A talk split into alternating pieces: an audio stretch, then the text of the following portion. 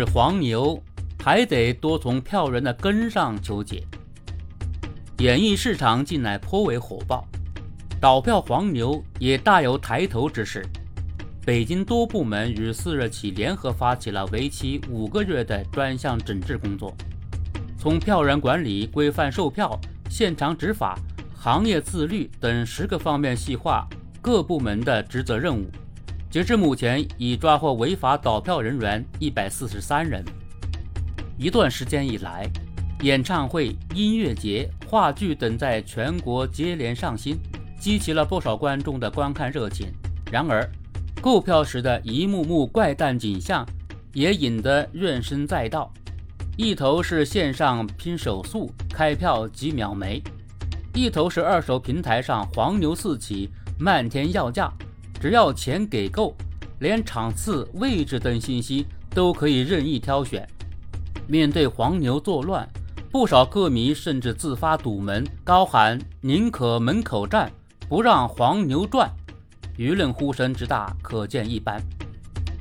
着眼于此，北京开展专项整治，严厉打击非法倒票，既是维护观众的基本权益，也是在给逐渐热络起来的演艺市场。夯基固本，压缩黄牛生存空间，法律震慑必不可少。而要想彻底根治，关键还得从源头发力。黄牛之所以屡禁难绝，除了一些散户靠技术加持在官方平台囤积票源外，还有大量黄牛是拿着非线上销售的门票在卖，靠的就是其与主办方之间盘根错节的利益关系。本该公开透明的票务市场，沦为被众多利益方掌控的炒作游戏。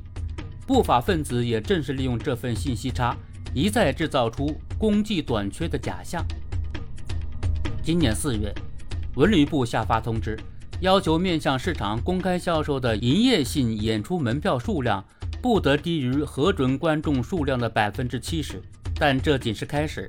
如何保证这百分之七十的票源免遭黄牛染指？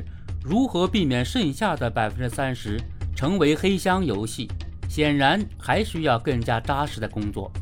治黄牛是一项复杂的系统工程，每一场次的票务情况要盯，更长效的治理机制要立。正如过去一度猖獗的火车票黄牛，在实名制购票后销声匿迹。很多人也由此对照，呼吁在演艺市场加以落实，比如购票环节全部实名，入场采用人脸识别，一人一票一证。理论上、技术上而言，类似方案问题不大。当然，这样的方式也难免会误伤普通观众，毕竟谁都无法保证在演出当天不出现任何特殊情况。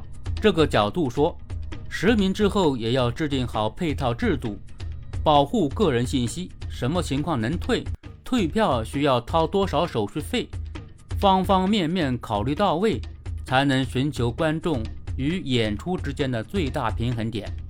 一张门票，往小了说是一场演出的体验，往大了说，则事关市场公平公正。期待监管给力，行业发劲。满足大家多样的文化需求，实现演艺经济的长久繁荣。